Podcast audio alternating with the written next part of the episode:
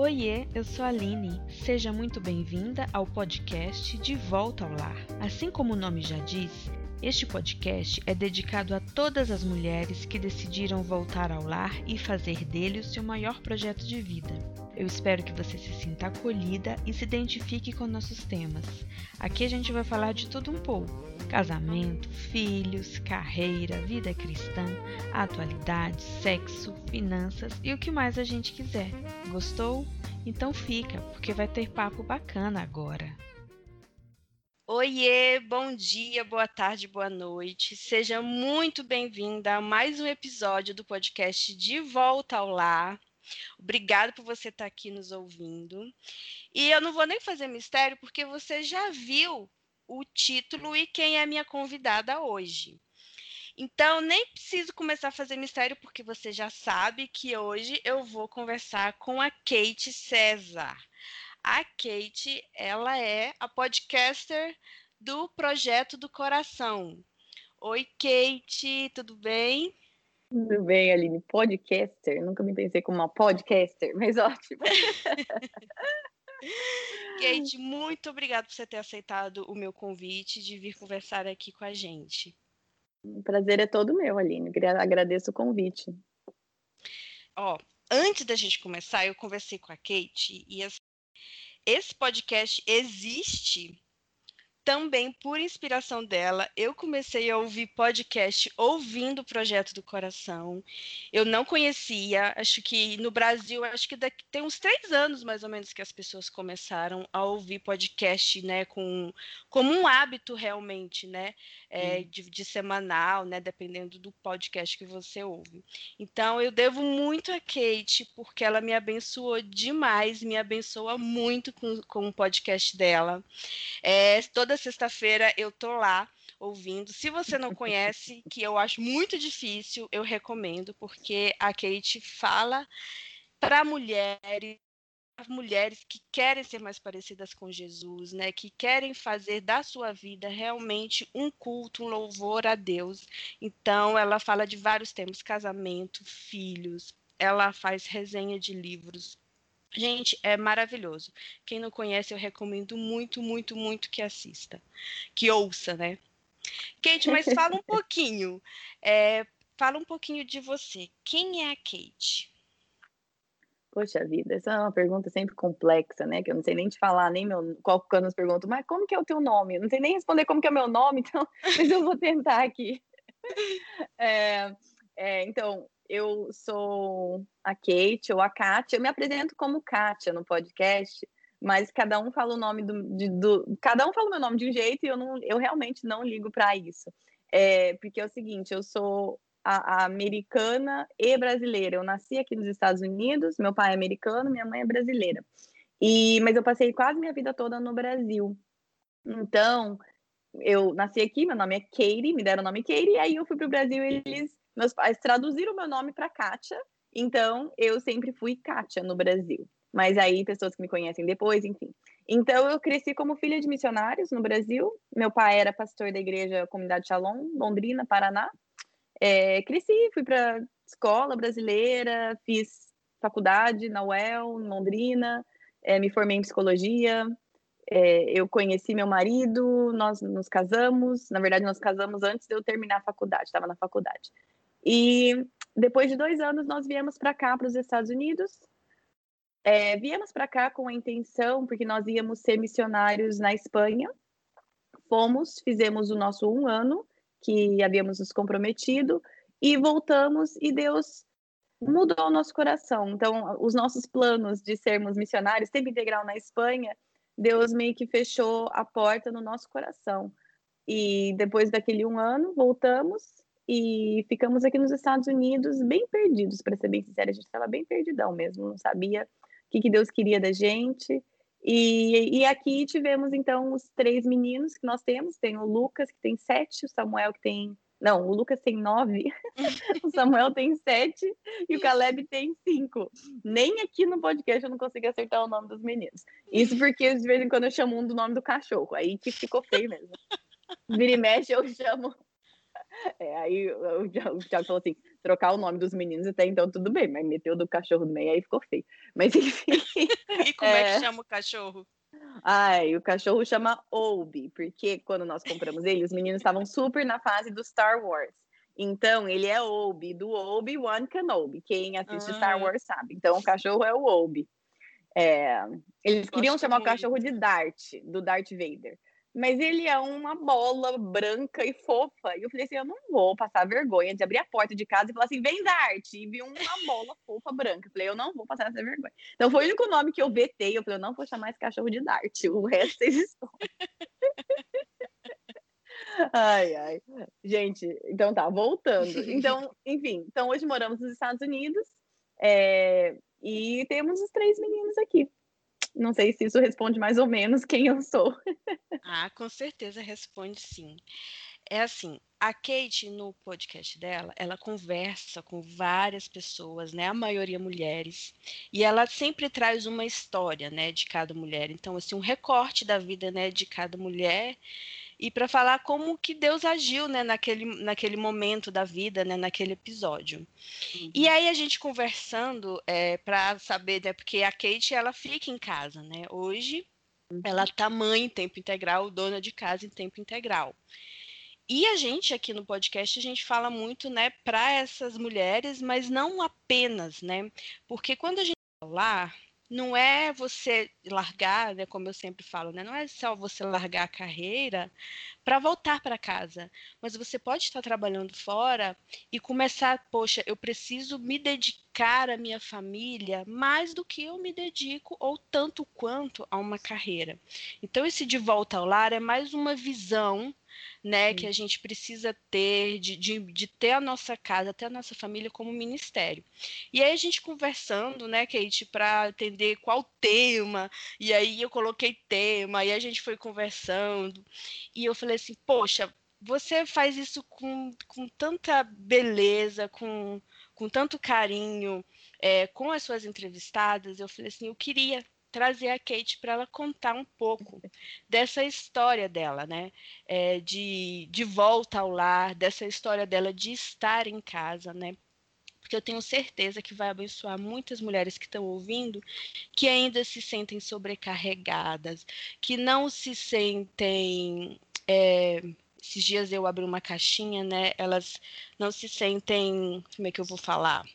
Valorizadas, né? Elas é, esper ficam esperando um reconhecimento que às vezes não vem. Então, assim, tem muita gente dentro de casa, mas que não está feliz ou que não está satisfeita. Então eu falei assim, Kate, vamos conversar, conta um pouquinho da sua história, né? Quem sabe inspira, é o que a Kate sempre fala, né? Não caia na armadilha de comparar a sua vida com as das histórias. E eu falo aqui também, não caia na armadilha de comparar a história da Kate ou de qualquer uhum. pessoa que seja com a sua. Cada um tem a sua história, tem a sua trajetória. O nosso objetivo aqui é que você tenha uma nova visão do que você pode fazer, né, para você e para sua família, e principalmente para agradar a Deus onde quer que você esteja. Então, dito isso, conta um pouquinho, oh, Kate, como é que foi a sua decisão, né, de não trabalhar fora? Quando é que, como é que você pensou isso? Você sempre pensou? Então, é até difícil pensar, porque eu, eu sempre me imaginei ficando em casa. Então eu não, eu não lembro de um momento que eu tomei essa decisão, do que, que eu, de como, como seria. Eu não lembro de um momento assim. É, a minha mãe ficava em casa. Minha, meus pais eram missionários, né? Mas minha mãe ficou em casa comigo, com a minha irmã até, se eu não me engano, a minha irmã tinha seis anos e ela voltou a estudar. Que minha mãe é, tinha parado de estudar quando ela casou com meu pai. Então eu, era, sabe quando é o modelo que você vê e é o modelo que você imagina. Então eu acho que eu sempre me imaginei assim. Tanto que quando eu estava pensando em que carreira escolher, também tem um lance, né? Minha mãe também é psicóloga e eu gosto muito, gostava muito da área. E eu pensei, bom, se eu for com a psicologia, é, um, é uma profissão que me daria flexibilidade de horário também, né? Eu posso, é, se eu for para clínica, eu posso agendar os meus é, clientes de acordo. É uma, é uma, eu sempre procurei uma profissão que fosse me dar uma flexibilidade. Então, é, eu sempre pensei dessa forma. Quando eu comecei a namorar o Thiago, eu tinha 17 anos. E ele tinha 21.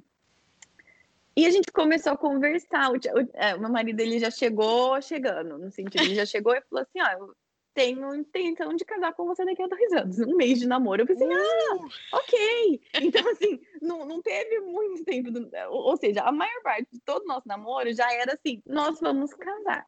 Ele chegou pro meu pai e falou assim: olha, eu vou namorar com tua filha, mas daqui a dois anos eu tenho intenção de casar com ela. Então, assim, desde o começo era assim: nós vamos casar, ok. E, então, Kate, quantos as... anos ele tinha nessa época? Ele tinha 20. Bom, eu, a gente começou a namorar, ele tinha 20, um mês depois ele fez 21. Então eu tinha 17, ele tinha 21. Nossa, que. Eh, Bem assim, novinho. não, sei. não, e a, e a, visão dele, né? Gente, oh, eu tenho solteiras que me ouvem e eu tenho um. É, eu faço um discipulado, digamos assim, com as minhas primas, né? Que são umas seis primas, mais a minha irmã, e a gente, nós somos as netas da Otília. A minha avó faleceu há dois anos atrás, e assim, o modelo de mulher cristã, sabe, de piedosa, hum. de esposa, eu tenho dela, então a gente criou. Que legal. E, eu, e, elas são todas solteiras. E eu falei essa semana com elas, Kate, eu falei assim, gente, hum. é, a gente não precisa de, de ficar é, louca para casar, mas quando hum. namorar, hum. que seja na intenção de casar. E é. prestem atenção nos homens, né?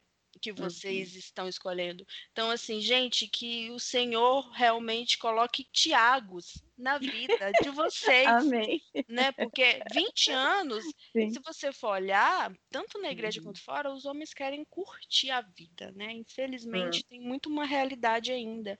Mas existem Tiagos, gente. Orem a Deus por Tiagos.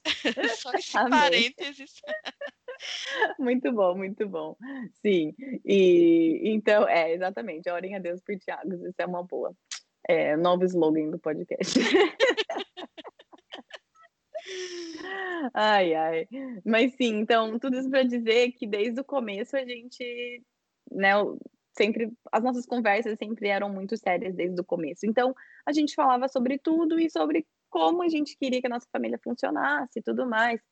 E, e eu falei que eu sempre me imaginei ficando em casa quando a gente tivesse filhos. E ele, a mãe dele também, ficava em casa e falou assim: ah, eu também gostaria disso, eu também acho, né, eu também gostaria disso. E foi assim, entendeu? Não teve uma mega conversa, porque a gente também estava de acordo, então, né, eu acho que isso é uma coisa importante sempre no namoro conversar sobre essas coisas, essas e muitas outras, né? Mas uhum. não porque não não que tipo, ah, se você discordar não pode casar, mas é uma coisa que vocês vão conseguir chegar num acordo.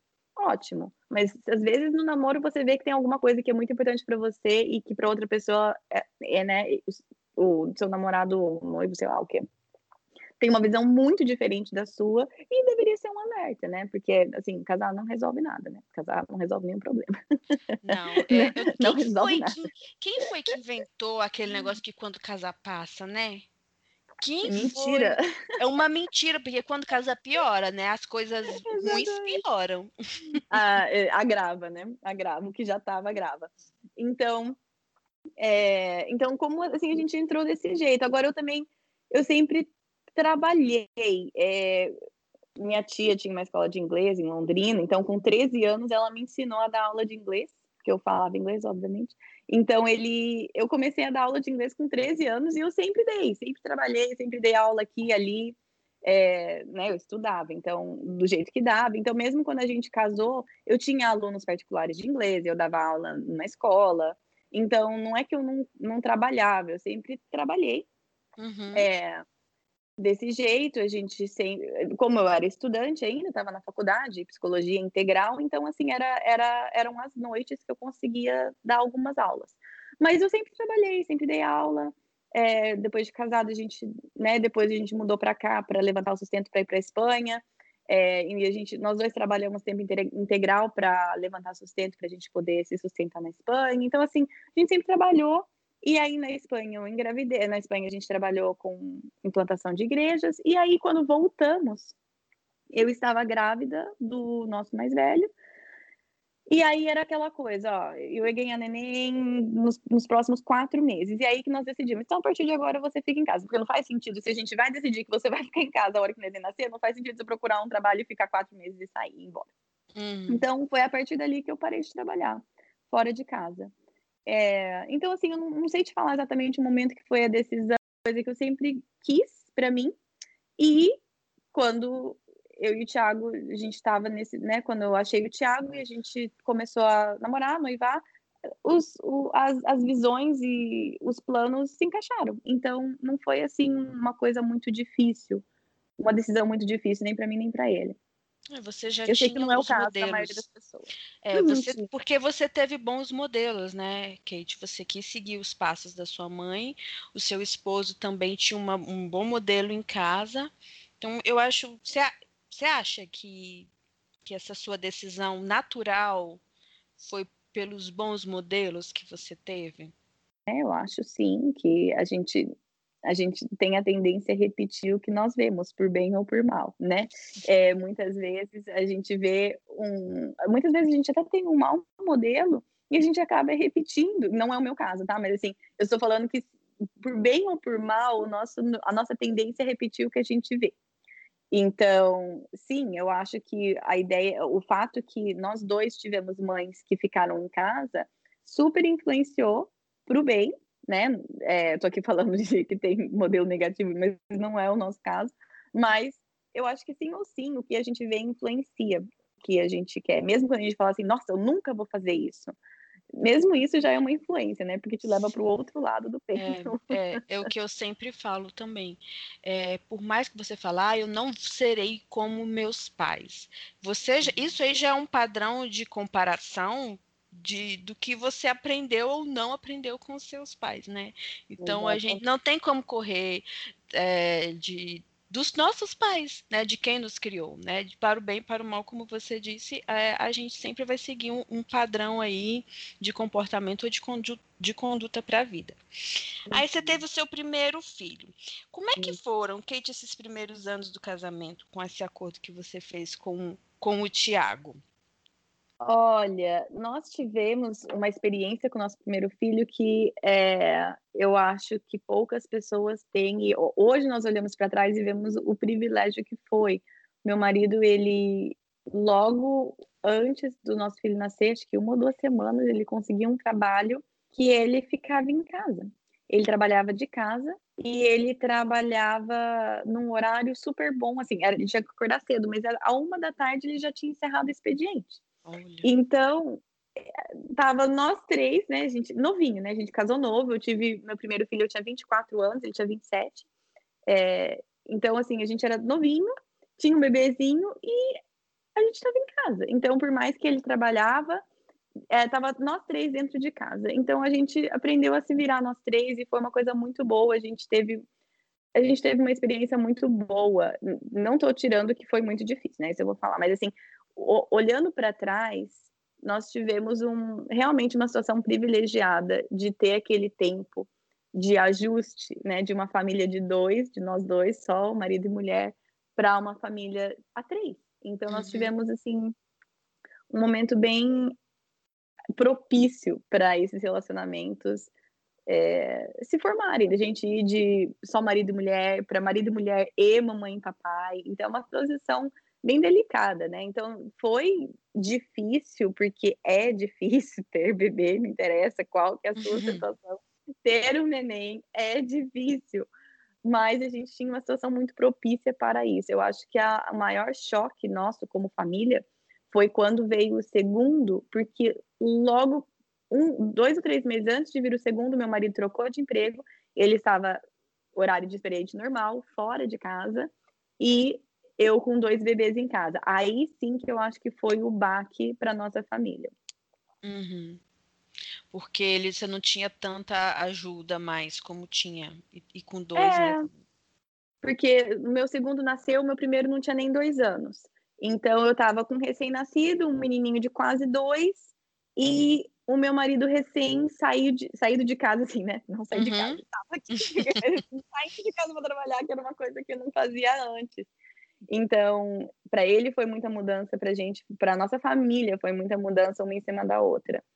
É, mas a chegada de filho, assim, tudo isso para dizer que nós tivemos uma transição até que tranquila com o primeiro. Mas a chegada de filho sempre é um baque, né? Ele sempre mostra. Eu nunca teria me dito, me, me caracterizado como uma pessoa egoísta até o nascimento do meu primeiro filho. Aí que eu fui ver, nossa, como eu sou egoísta, como eu sou. É, como eu me importo com o meu bem-estar. Porque antes eu nunca teria falado isso, porque eu não me achava uma pessoa egoísta. Mas como o nosso, como um filho, um bebê vem para mostrar, mostrar os nossos pecados. Nossa. E o egoísmo se aflora, né? Porque eu acho que eu tenho direito a tantas horas de sono. Eu acho que eu tenho o direito a um banho antes de começar o dia, ou seja o que for. Então, aquilo realmente aflora, pelo menos para mim, aflorou bastante o meu egoísmo. Uhum. Você tinha rede de apoio aí ou seus pais moravam em outro lugar?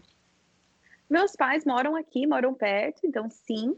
Meus pais também, os dois trabalham tempo integral. Então é diferente do que ter é, uma mãe que está sempre ali para ajudar. Então, sim, mas era mais de finais, finais de semana, né? Então, durante a semana era a gente mesmo o batidão mesmo do da semana pesado é, ficava ficava com você mesmo, né? Exatamente. Ok, tipo, e nesses primeiros anos, como é que você lembra como é que ficou a sua vida devocional? Porque Ela isso é uma coisa. Porque tem muitas, né, que se, assim, se martirizam. Eu mesma, tipo assim, gente, as minhas orações, é, quando a Laura era bebê, era assim: Deus, faça a menina dormir. Ai, Deus. Então era tipo, era mais pedido socorro, entendeu? É, era só eleva os meus olhos para os montes, de onde me virá. Era esse tipo. E aí, às vezes, as pessoas acham que acontece só com elas, né? Que é. tem outras pessoas que conseguem. Como é que foi com você? ela desapareceu, ela sumiu, ela deixou de existir a minha vida devocional. Assim, eu queria que não fosse, tá? Eu queria poder dar uma resposta muito melhor para essa pergunta, mas se eu fosse sincera, é, ela desapareceu completamente, sumiu, evaporou. Então, eram pouquíssimas lembranças que, que eu deveria, assim, não, não tinha. E uma, a primeira coisa a desaparecer da minha vida foi a minha vida devocional. Isso eu não digo com orgulho, eu não digo com ai, não, então não se preocupe que é assim mesmo, eu não digo isso.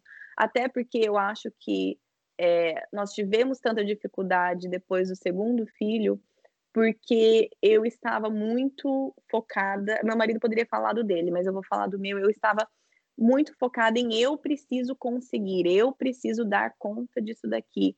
E eu não estava dando conta justo porque fazia aí dois ou três anos que a minha vida devocional tinha ido pro saco. Então, eu não estava com as raízes, eu não estava enraizada no amor de Deus, eu não estava ciente, por mais que eu sabia que, né, saber na cabeça é uma coisa, saber no coração é outra coisa. Por mais que eu tinha o conhecimento cerebral de que, uhum.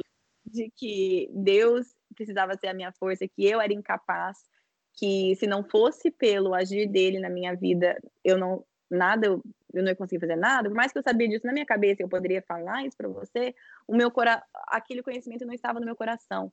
E então eu estava muito exausta porque eu estava fazendo tudo na minha própria força e falhando tremendamente. Então ela não, ela simplesmente deixou de existir. Sim, sumiu. Infelizmente. E quando que ela reapareceu? Essas perguntas só, faz, só me fazem passar vergonha. É o seguinte. Não, esse é o objetivo, o objetivo. Não, não. Eu estou totalmente aqui para falar a verdade. Mas a, a verdade é vergonhosa para mim. E é o seguinte: a, depois do segundo filho, foi quando eu achei podcasts e audiobooks que super me ajudaram. Uhum. Então foi um pequeno passo na direção correta, mas eu não estava lá, porque ouvir podcast não é tempo devocional. Você que ouve é, é podcast, qualquer um, achando que é o seu tempo com Deus, isso não é tempo devocional. Então, Sinto lhe informar, tem que Exatamente. te inspirar. Na, assim, o básico é inspirar você a desligar e ir lá para sua Bíblia sozinha Exato. Papai do céu. Exato. Porém, eu estou aqui para dizer que este foi o meu um, um, primeiro passo e eu já achava que era muita coisa. E quando você não está com nada, realmente era é. algo. Então, era uhum. algo era um pequeno passo. Eu comecei a escutar audiobooks, eu comecei a escutar podcasts que me voltavam o meu olhar para Cristo. Uhum. Ótimo, era algo. Aí eu estava grávida do meu terceiro, porque a gente teve tudo escadinha, né? E tudo, tudo, um atrás do outro. Aí eu estava grávida do meu terceiro, e aí eu eu falei, não, eu preciso, eu preciso voltar com mais seriedade. Isso aqui não, vai dar ruim. Se eu tiver mais um bebê e eu não tiver na fonte certa, vai dar ruim. Aí eu peguei e eu cheguei numa mulher da minha igreja, eu falei, olha, é o seguinte, eu preciso, eu preciso de uma ajuda, eu preciso ser mentoreada, eu preciso ser guiada, eu preciso ser discipulada. Porque e essa mulher mais velha tinha tem, né, cinco filhos, na época a caçula dela estava no colegial, então e eu admirava bastante a família deles. Não tinha muito contato, mas eu admirava de longe. E aí eu falei com ela e na, na primeira resposta dela foi eu não tenho tempo. Assim, ela foi muito mais educada do que a resposta dela foi assim, olha, que legal, agradeço, mas realmente agora eu não tenho tempo para isso. E eu falei, ah, ok, eu entendo. Se isso mudar, eu agradeceria que você, né, você poderia vir falar comigo. Aí passou alguns meses e ela falou assim, olha, um compromisso que eu tinha eu consegui encerrar e agora eu tenho esse tempo. Então eu estava enorme de grávida com o meu terceiro e a gente começou a ter um discipulado. Eu sei que as pessoas, às vezes, elas inculcam com essa palavra discipulado, porque elas acham que é para crente novo. Mas, então talvez. É, é, um, é um engano, né? É que eu acho que dependendo, assim, então não, não se prenda a palavra discipulado, talvez, mentoria, ou seja, eu tinha alguém que estava me acompanhando, que estava para quem eu ia prestar contas. Então, a gente decidia, a gente começou um material e começar e ler tal livro e faz, vamos ler esse livro da Bíblia, vamos estudar assim. E eu tinha alguém que a cada 15 dias ia vir aqui na minha casa e a gente ia discutir aquilo, discutir como que tinha sido aqueles, aqueles 15 dias, como que a gente, como que eu tinha lidado. Então aquilo fez com que eu voltasse de verdade. Então, de verdade, eu só realmente voltei à vida devocional. Quer ver? Se eu estava grávida do terceiro, o meu mais velho estava com três. Então, três anos aí que eu abandonei. Não abandonei a fé.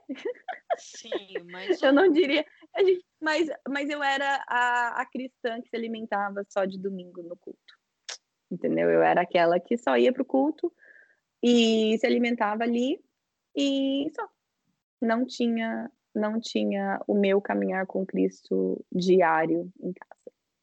E é muito interessante, Kate, que você está falando, porque assim, muita gente acha que precisa vir uma vontade de querer fazer devocional, né? De querer orar, de querer ler a Bíblia. E às vezes você fica esperando essa vontade e você está ali no leito de morte, e às é. vezes a vontade não vem. Mas você tem a necessidade, né? Você Sim. sente que você precisa, né? Igual você disse, quando eu estava vendo, estava tentando fazer fazer tudo, querendo dar conta de tudo. E aí, com certeza, você só ficava mais irritado e mais frustrada por não conseguir hum. dar conta de tudo. Você deu um estalinho, não, peraí, eu acho que tem alguma coisa errada aqui nessa balança aqui, né? E hum. você foi atrás. E é uma coisa que a Kate fala muito no podcast dela, gente, de ser mentoriada. Vamos falar, vamos usar essa palavra, né? De você é, procurar é, ou discipulada, mas assim, de você uhum. procurar é, mulheres, né? Mulheres mais velhas. E quando eu digo, quando eu acho muito interessante você falar mulheres mais velhas. Uhum. Eu acho que mulheres experientes, porque, por exemplo, eu tenho, eu sou mais velha que a Kate, mas a Kate tem mais tempo de casado, a Kate tem mais filhos que eu, os filhos dela são mais velhos. Então, ela tem muito mais experiência para me passar nessas áreas, né, de, de casamento, porque ela tem mais tempo, é, de, de filhos. Então, ela poderia ser uma mentora minha. Então, quando a gente fala de mulheres mais velhas, são mulheres mais experientes, que você olha e fala assim, poxa, é, a vida daquela mulher, pelo que eu vejo, porque a gente também vê só um, um, uma moldura, né, Kate? A gente vê só um recorte. Sim. Então, uhum. mas aí, aí entra a questão de você pedir direcionamento para Deus, né? De você não andar sozinha. Eu acho que é muito uhum. importante a gente não andar sozinha. E aí, nesse uhum. tempo de pandemia, pode ser uma videoconferência, né? Pode, a gente pode começar. E às vezes não precisa ser a sua amiga. Muitas vezes a amiga até atrapalha, né? Porque então, é, o que eu diria é, nós precisamos, e eu acho que eu já falei isso várias vezes também, pense em três categorias de pessoas, no sentido de nós precisamos de alguém que está à frente, e aí que, por exemplo, eu diria, eu para você, digamos, né, nesse exemplo que você deu, eu não seria alguém que está à frente, porque quando eu digo à frente, eu digo à frente mesmo, sabe? Alguém igual essa, essa mulher que eu procurei, que os filhos já estavam, ela já tinha neto, é, alguns já casados, outros no colegial, e eu com um menininho de três, de um e grávida, ou seja, bem na minha frente. Alguém que poderia olhar com muita perspectiva e sabedoria pela fase que eu estava passando. Aí nós precisamos de pessoas ao lado, que é aí que eu acho que eu me encaixaria com você. Pessoas que estão na mesma fase de vida. Hum, tá, meus filhos são mais velhos, eu tenho alguns anos de casado a mais que você, mas não, se a gente for olhar, nós somos da mesma geração, nós estamos na mesma fase de vida. E aí sim nós precisamos de pessoas ao nosso lado. E aí nós também precisamos de pessoas que estão e aí eu nunca sei como falar, digamos assim, atrás da gente. Não quer dizer menos, mas quer dizer que estão em fases de vida atrás. Então, exatamente. Então, por exemplo, para eu e meu marido, a gente sempre tem é, um casal ou que está noivo ou que está recém-casado, que nós escolhemos investir na, na, vida daquela, daquele casal ou é, teve várias épocas que a gente servia no Ministério de Jovens, a gente tinha um grupo de jovens, então realmente pessoas que realmente estão aí 10, 15 anos mais novos que a gente. Então, nós precisamos de mulheres mais velhas. Eu preciso da sabedoria de alguém que já é avó para poder me falar, entende? Eu preciso dessa, dessa sabedoria de mulheres mais velhas. Eu também preciso da sabedoria de pessoas que estão no mesmo barco que eu, porque o que a, a mulher que me discipula, o que ela fala para mim, tem um valor e um peso enorme. Uhum. Só que ela não lembra exatamente o estresse que é fazer uma criança pôr uma meia, entendeu? ela lembra. Então ela não vai te dar muita importância para os seus para suas lamúrias. que é bom, que é bom. Isso. Eu preciso dela. Eu preciso dela falando assim: Vamos, né, Kátia? Vamos, chega, né? Vamos parar de reclamar disso. Eu preciso disso dela. Eu preciso... Mas eu também preciso de amigas que vão falando assim: Meu Deus do céu, você não tem noção. A roupa que meu filho foi para a escola hoje porque ele não queria trocar. Entende? A gente também precisa desse tipo de relacionamento e de pessoas que estão juntas, que a gente vai caminhar juntas ao lado, que a gente vai ser, servir de apoio uma para outra. Nossa, eu não dormi nada essa noite, eu também não. E a gente vai poder se encorajar. E nós precisamos investir em pessoas que, enfim, nós precisamos também servir, né? Se nós somos servidas, nós também precisamos servir.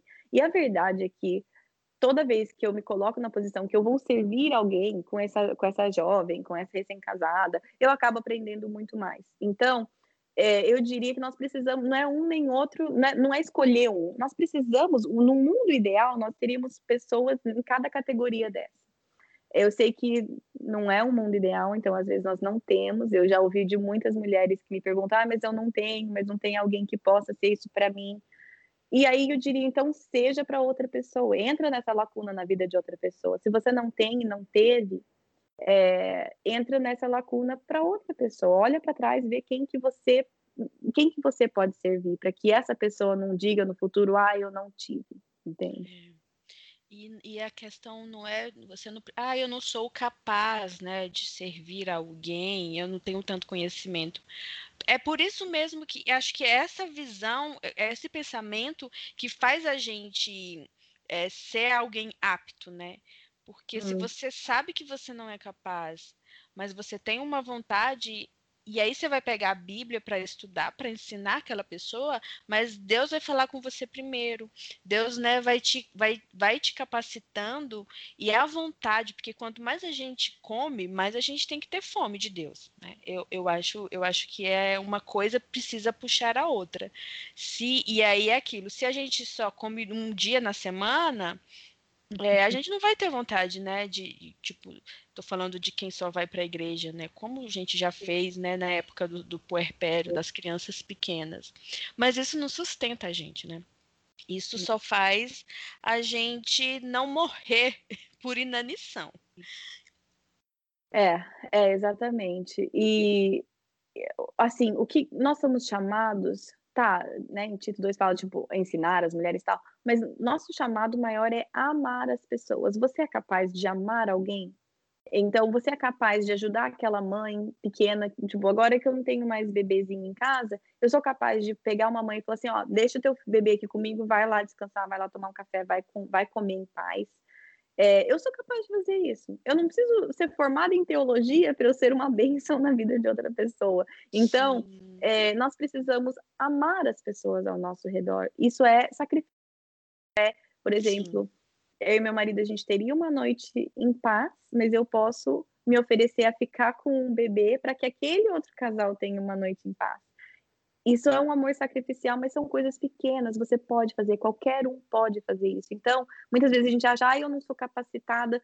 Você consegue cuidar da criança de outra pessoa? Você consegue fazer uma refeição e levar para ela? Você consegue comprar uma flor e levar. Você consegue fazer essas coisas porque o que nós precisamos é entrar na brecha para essas pessoas, amá-las, porque como que saberão que seremos que somos se amamos uns aos outros? Então, ame, não precisa se preocupar se eu tenho conteúdo, se eu não tenho, ame sim. as pessoas ao seu redor. Isso as aproximará de Cristo sim ou sim.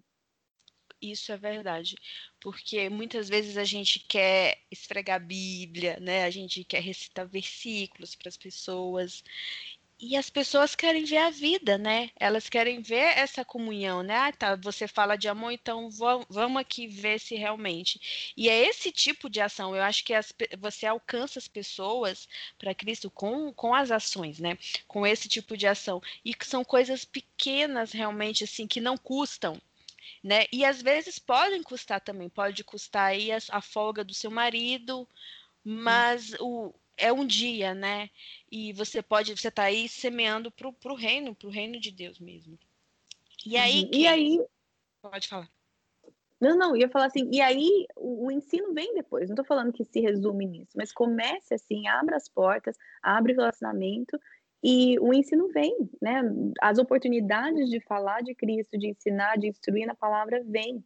Só que muitas vezes o que tem que abrir essa porta, muitas vezes não, não, o que tem que abrir essa porta, o que tem que entrar nessa brecha primeiro é o amor e o serviço.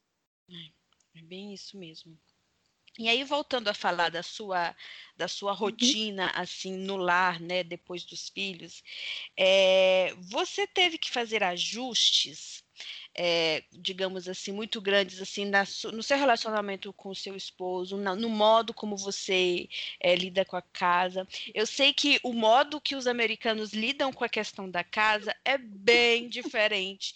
E você, como é. brasileira, é. você pode falar, porque aqui, Kate, é, as mulheres têm um uma coisa com casa, entendeu? Se a casa não tiver faxinada, nada vai fluir, ela não consegue fazer devocional, não fica sempre cansada.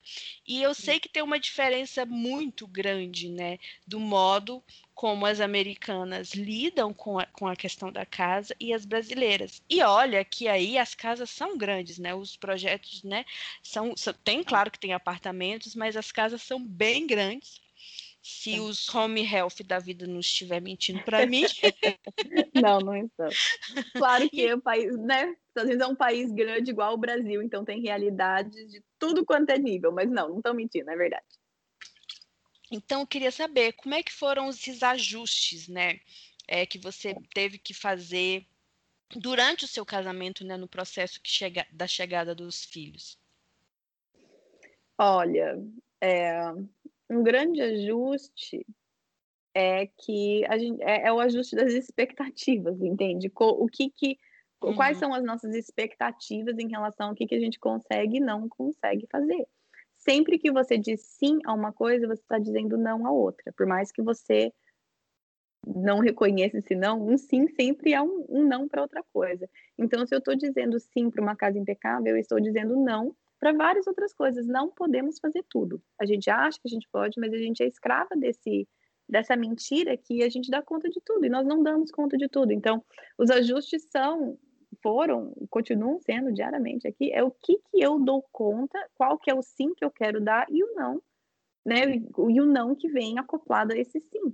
Então, ah, aquela pergunta clássica, como dar conta de tudo? É. É entender que você não dá conta de tudo e é só escolher hoje qual qual prato que vai cair hoje, entendeu? E, que, e tentar dar uma revezada que não seja o prato que caiu ontem. Então, assim, aqui também a gente não tem ajuda. A casa é grande, é, não vou reclamar disso, é muito bom. A gente, os meninos têm espaço, isso é ótimo. Mas também não tem ajuda, porque a ajuda aqui é caríssima não existe essa possibilidade de ter ajuda. Kate, aqui. uma, uma, hum. uma curiosidade. Eu ouço muito todo mundo falar assim: ajuda é caríssimo, mas caríssimo quanto? Quanto okay. que esse caríssimo? Quer ter uma ideia? Tá bom. É, uma vez ganhei da minha mãe uma faxina aqui, uma mulher para vir faxinar aqui em casa, porque a gente estava indo para o Brasil, é, enfim. E ela me deu, foi 150 dólares para duas mulheres virem aqui, passaram três horas na minha casa é, e ficou médio, uhum. médio. Não, não, assim, passa um paninho em tudo, assim, uhum. só. Então, 150 dólares, a gente não tem condição de pagar isso, entende? 150 dólares para alguém passar duas, três horas aqui limpando, eu não tenho condição disso. Então, é, existem pessoas que têm essa condição. Nós somos bem classe média e não tem 150 dólares sobrando para mim, entende? Hum, não hum. tem desse jeito. Então é muito caro. Então, isso porque a casa são três pisos e elas só, só fizeram dois. Uhum. Porque era o combinado. E não, não é, elas fizeram exatamente o que elas iam fazer, não é metendo a boca nelas, não. Mas é, é esse o serviço que é feito, entende? Uhum. Então, é muito caro. Então, ou seja, a casa é grande, não, não tem a possibilidade de ajuda. Então, assim, a gente vai se dividindo e fazendo o que dá. É, os ajustes são enormes em relação à expectativa e em relação ao quanto nós dois trabalhamos, entende? Então, assim, se eu digo sim para uma casa impecável, eu estou dizendo não para muito tempo com os meus filhos, estou dizendo não para uma leveza de espírito também, entende? Mas é, que isso vai tanto de personalidade, porque eu gosto da casa arrumada e organizada, mas para mim é mil vezes mais importante sentar e jogar um jogo com o meu filho do que dobrar a roupa que tá aqui na minha cama, entendeu? Então, se eu tô dobrando roupa e o meu filho pede para jogar um jogo, a maior parte das vezes eu vou dizer sim pro jogo, mas isso é personalidade, entendeu? Então, não vou falar que tem um certo e tem um errado, porque também a gente precisa de roupa limpa e dobrada e na gaveta. Então também não posso simplesmente dizer sim, sim, sim e não fazer nada. No banheiro não pode ficar nojento. Então tem, tem todos os limites. Mas é, é entender que um prato vai cair, entendeu? Se eu tô dizendo sim para uma coisa, eu tô dizendo não para outra coisa. Então, quando eu digo não para casa, é, a, eu, quando eu digo sim para o filho, eu estou dizendo não para casa. E a casa vai ficar vai mostrar o não. Quando eu digo sim para casa, eu estou dizendo não para o filho, e tudo bem, ele vai ter que se virar e fazer outra coisa, não tem problema, ninguém vai morrer. Mas não é, não, não existe essa da conta de tudo, não existe a minha casa ficar linda, impecável, meus filhos estarem 100% satisfeitos com a atenção que eu dei para ele, a comida tá perfeita e saudável e maravilhosa, e o marido satisfeito com o tempo que teve comigo. Não existe isso tudo num dia. Não uhum. existe. Tá. É impossível. E aí você estava falando, né? Sempre você vai ter que dizer não para alguma coisa quando você fala assim. E esses uhum. dias eu vi uma coisa que eu falei, é isso.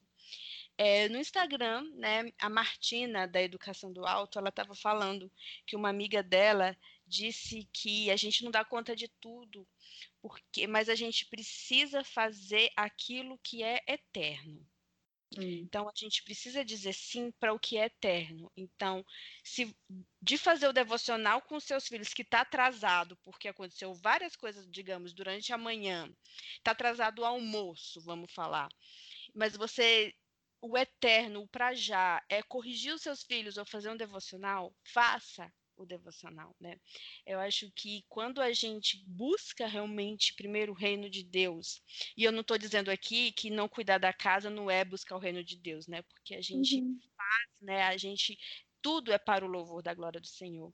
Mas uhum. priorizar as pessoas, né? Priorizar tempo com os filhos que a gente tem. Então, buscar realmente o que é eterno, em que sim, né? Acho que o nosso, a nossa prioridade. É. Meu marido me ajuda muito com isso. É, ele fala bastante. Ele fala assim: os meninos não vão lembrar se o banheiro estava limpo, mas eles vão lembrar se gastamos tempo com eles. E isso é verdade. Nós, quando a gente for mais velhinho, a gente não vai lembrar se a roupa sempre estava em dia, mas a gente vai lembrar do tempo que a gente teve com eles. Então, é, é uma coisa assim, como você falou, quer dizer que então esquece tudo e eu, eu vou fazer tudo mal feito aqui em casa? Também não é isso. Mas é questão de prioridades, é questão de saber abrir mão do que muitas vezes é um ídolo para nós mulheres, que é a nossa casa impecável. É saber, é, é saber quando abrir mão disso e, o que, e, e dar a importância correta para as coisas. É, porque tem muita gente que deixa de ir para a igreja porque a casa tá, tá desarrumada. Uhum. É, tem muita gente que deixa de ir para a igreja porque não fez a unha e não uhum. pode, né? E isso, isso tudo é um ídolo, porque você está querendo passar uma imagem, né? Você está querendo que as pessoas te olhem e como aquela imagem de uma santa imaculada, sempre, né, penteada e com a roupinha. É. Então a gente precisa realmente começar a olhar o que que qual a motivação do nosso coração. E até, ah, mas não pode fazer unha? Pode fazer unha. Isso, se isso está sendo desculpa para você não sair para cultuar o Senhor, é porque as prioridades estão um pouquinho é, distorcidas, né, na, nas uhum. pessoas. E a questão de não dar conta, né, que a gente está falando, é, às vezes gente não dá conta de tudo porque a gente também não sabe falar não, né? Você tem essa Exatamente. dificuldade, Kate, de falar não? Imagina! Daqui a pouco vem meu marido correndo aqui e falou assim: ela não sabe falar não. Porque eu sou péssima para falar não. Sou péssima para falar. Eu tenho aprendido. Sim, vou dizer que nos últimos dois anos, é, dois, três anos, eu tenho aprendido ao, aos poucos, mas é uma coisa que eu tenho muita dificuldade em dizer não. Tenho muita dificuldade. Então, é, mas, mas isso é uma coisa que também meu marido tem me ajudado a enxergar, que é isso que eu já falei, que quando, quando eu falo sim para uma coisa, ou quando eu deixo de falar não, eu estou negando outra coisa. Então, então quando eu. É, é um sim implica num não. Então, quando eu digo um sim só porque eu tô com medo, vergonha, seja o que for de falar não, é, eu tô falando um não aqui para dentro da minha casa. Então, eu tenho muita dificuldade em dizer não para o que as pessoas me pedem. É, quando as pessoas pedem, ah, a gente precisa de ajuda nesse ministério, você pode ajudar, a gente precisa de ajuda nesse projeto, você pode ajudar, a gente precisa de alguém que faça isso, você pode fazer. Eu tenho muita dificuldade em, dizer não. E, e, eu tenho melhorado porque eu estava vendo que eu estava falando sim para muita coisa. Porque quando você começa a se envolver com muita coisa, as pessoas começam a te chamar para mais coisas, certo? Então, assim, é, é aquela isso. coisa também. Então, eu comecei a me envolver um pouco, aí depois eu estava bem envolvida, aí eu estava falando sim para tudo, porque eu não conseguia dizer não, e aí eu já estava virando tipo, ah, pergunta, pede para a Kátia, porque ela, ela topa, entende? Ou seja, e aí eu estava num ponto que eu estava dizendo muito sim, e aqui em casa eu estava eu tava aquela coisa, né, de dar o melhor para os outros e uhum. ficar mais às sobras para quem tá, para quem convive com você todo dia. E não era uma realidade que eu queria continuar e a gente se sobrecarrega, e aí por isso que fica com a sensação de não dar conta de tudo, porque a gente não sabe falar não realmente, e aí a gente se sobrecarrega e não dá conta de tudo. E outra coisa também que acontece, a gente não sabe pedir ajuda. E aí, se a gente não sabe pedir ajuda, mas a gente está sobrecarregada, a gente pode cair no pegado da murmuração. Uhum. E aí que as coisas não andam, aí começa a piorar, o que estava ruim fica pior porque você começa né, a murmurar da sua, dos seus filhos, da sua, do, do, seu marido, porque a gente tem a, a gente, a mulher tem muito assim, poxa, mas será que ele não está percebendo que eu estou cansada? Será que ele não está percebendo que eu estou aqui lavando o olho, revirando os olhos, lavando a, a louça, revirando os olhos, né? Então, uhum. Então, é todo um ciclo que se entra quando a gente fica com o sentimento de não dar conta de tudo, né? Então, uhum. por, que, por que, que você não está dando conta? Primeiro, porque não dá mesmo para dar conta. Uhum. Segundo, pode ser porque você não sabe dizer não para as coisas. Uhum. E terceiro, se você não sabe dizer não, você se sobrecarrega e você pode cair aí na questão de, de, ser, de reclamar, de começar a reclamar demais, né? E de achar que a sua vida, principalmente no lar, é só isso, e aí você reclama que você não é valorizada né? Como a gente já Sim. tinha conversado antes. Não, eu só ia falar que, pelo menos para mim, a grande tentação de sempre dizer sim para as coisas é porque vem reconhecimento, né? Quando eu estou voluntariando, quando eu estou ajudando com o ministério, quando estou fazendo isso, quando estou fazendo aquilo, é, é, muito mais visível do que quando eu estou aqui dentro da minha casa. É, eu tenho mais reconhecimento, eu tenho mais é, louvor das pessoas quando eu estou hum. fazendo as coisas para fora. É, quando eu estou servindo aqui, quando estou servindo ali, quando eu estou ajudando com isso, com aquilo. E, e, isso é muito tentador. E não é errado, tá? Eu não tô falando, não é errado. Precisamos servir as outras pessoas para fora. Nós precisamos servir além das quatro paredes da nossa casa. Mas o que eu via era uma coisa, era um problema do meu coração, era um pecado de querer, é, querer de correr atrás desse reconhecimento a todo custo porque dentro de casa não tem muito reconhecimento, né? Por mais que, mesmo com. Eu tenho um marido muito bom, que é muito querido, que ele aprecia tudo que eu faço, mesmo assim, não, tem, não se tem muito reconhecimento dentro de casa. Então, é, era uma tentação, é uma tentação grande de dar o meu melhor para fora, porque eu recebo. É, eu recebo reconhecimento muito mais do que quando dou meu melhor para dentro, né? Hum. E aí você tocou numa coisa que alguém, as mulheres podem estar ouvindo e falar assim, é por isso que eu não me sinto tão feliz em casa. Porque o que eu faço no secreto fica no secreto, né? E o que, que você diria para encerrar para essas mulheres, para todas nós, né, que estamos em casa ou que quando chegamos em casa não nos sentimos tão valorizadas? Ai, ai, para eu ter uma coisa de valor para eu falar para essas mulheres, eu teria que ter aprendido uma coisa de valor. ai, não, é que é o seguinte, é, eu tenho aprendido cada vez mais a valorizar aquilo que ninguém vê, porque eu tenho, assim, eu não quero falar de uma maneira que parece tipo, oh, eu sei das coisas, mas aos poucos, quanto mais a gente se aproxima de Deus, mais a gente recebe isso dele. E menos é necessário receber de fora, nem do meu marido.